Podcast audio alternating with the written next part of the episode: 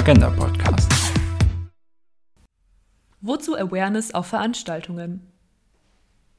Am 25. November fand wie jedes Jahr der Internationale Aktionstag zur Beseitigung patriarchaler Gewalt statt. Der Tag, oft auch Orange Day oder Tag gegen Gewalt an Frauen genannt, macht auf die alltägliche Gewalt gegen Finter aufmerksam.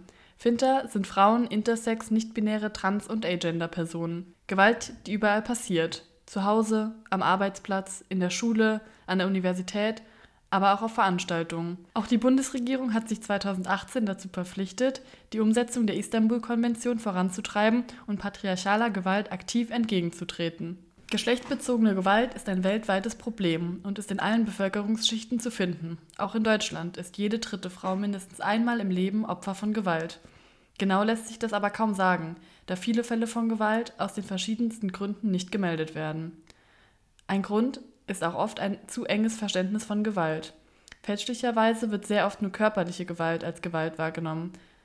Aber auch sexualisierte, psychische also seelische, soziale, digitale und wirtschaftliche Gewalt, ist für viele Menschen Alltag. Zu psychischer Gewalt zählen beispielsweise auch Beschimpfungen, Abwertung, Drohung, Nötigung und Belästigung. Soziale Gewalt ist meist dadurch geprägt, dass die betroffene Person isoliert und in ein Abhängigkeitsverhältnis gedrängt wird. Auch eine finanzielle Abhängigkeit von Täterinnen zeigt sich häufig im Kontext von Gewalt.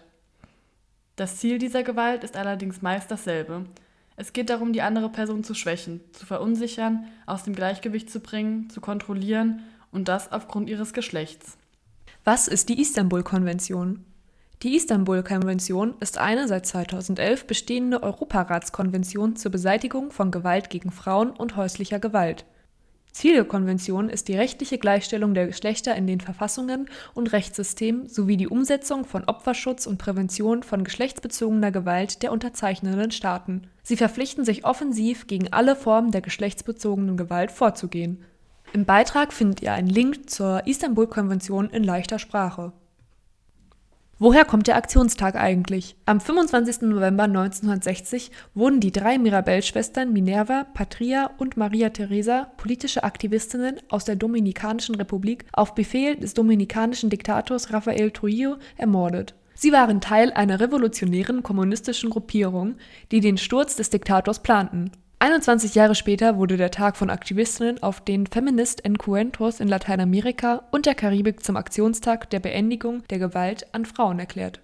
Seit 1991 macht auch die UN unter der Kampagne Orange the World am 25. November auf Gewalt gegen Frauen aufmerksam.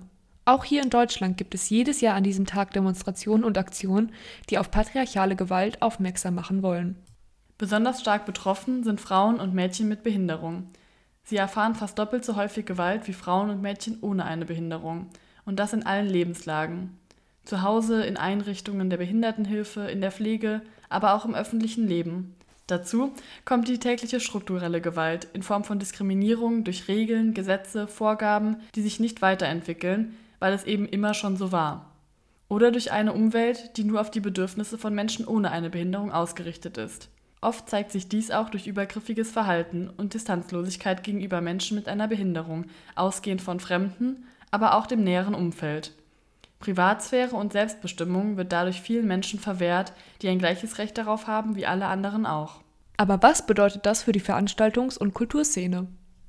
Grenzüberschreitungen und Übergriffe passieren. Auch oder besser gesagt besonders auf Veranstaltungen. Es liegt nicht immer in der Macht der Veranstaltenden, solche Vorfälle zu verhindern.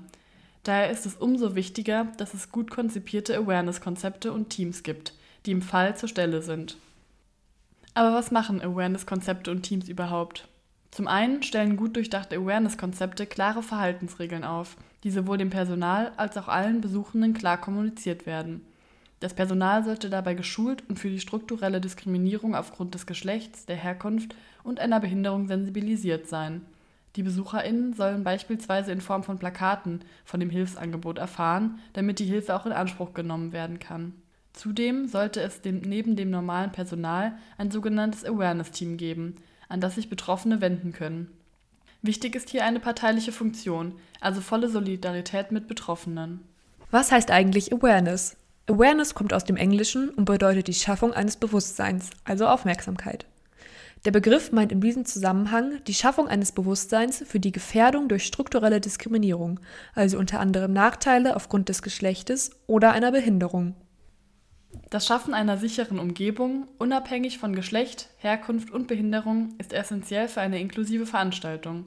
Daher ist es wichtig, Aufmerksamkeit für die besonders gefährdete Situation von Finterpersonen mit einer Behinderung und auch People of Color zu schaffen.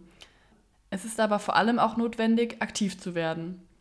Es müssen Strukturen geschaffen werden, wodurch Übergriffe minimiert werden und Betroffenen geholfen werden kann. Für Veranstaltende heißt das also, sich über mögliche Gefahren aufzuklären, diese ernst zu nehmen und ein Konzept zu entwickeln, das allen Teilnehmenden eine sichere Veranstaltung ermöglicht. Die Veranstaltenden stehen hier nicht alleine vor diesem Problem. Es kann sich dafür natürlich auch Hilfe gesucht werden. Hier in Trier, wie schon gesagt, beispielsweise bei der feministischen Vernetzung. Auch wir als Fairweg-Team sehen Awareness-Konzepte und Teams auf Veranstaltungen als wichtigen Schritt für eine sichere Veranstaltungsbranche, denn wir wollen fair anstalten für alle. Die feministische Vernetzung, eine parteiunabhängige und selbstorganisierte Vernetzung im Raum Trier, hat in Kooperation mit dem Frauennotruf Trier beispielsweise dahingehend gehandelt. Mit ihrem Awareness-Projekt Save the Night – Awareness im Nachtleben von Trier wollen sie der sexualisierten Gewalt im Trierer Nachtleben entgegentreten und Feiern somit für alle sicherer machen. Das Angebot umfasst Schulungen für Ehrenamtliche und alle, die im Nachtleben arbeiten. Außerdem besteht die Möglichkeit, Awareness-Teams für Veranstaltungen zu buchen. Mehr Infos dazu findet ihr auf der Homepage der feministischen Vernetzung Trier. Du bist selbst betroffen oder kennst eine betroffene Person, die Unterstützung braucht?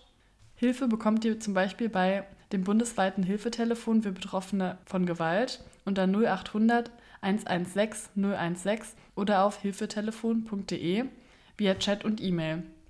Anlaufstellen in Trier sind der Frauennotruf in Trier unter 0651 200 6588 oder unter frauennotruf-trier.de oder die Interventionsstelle Trier unter 0651 994 8774 oder unter interventionsstelle-trier.de zu erreichen.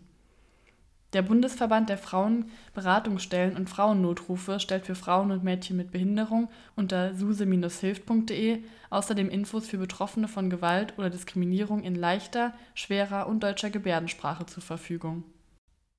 Mehr Infos zum Projekt findet ihr in den Show Notes und auf www.fairweg.info.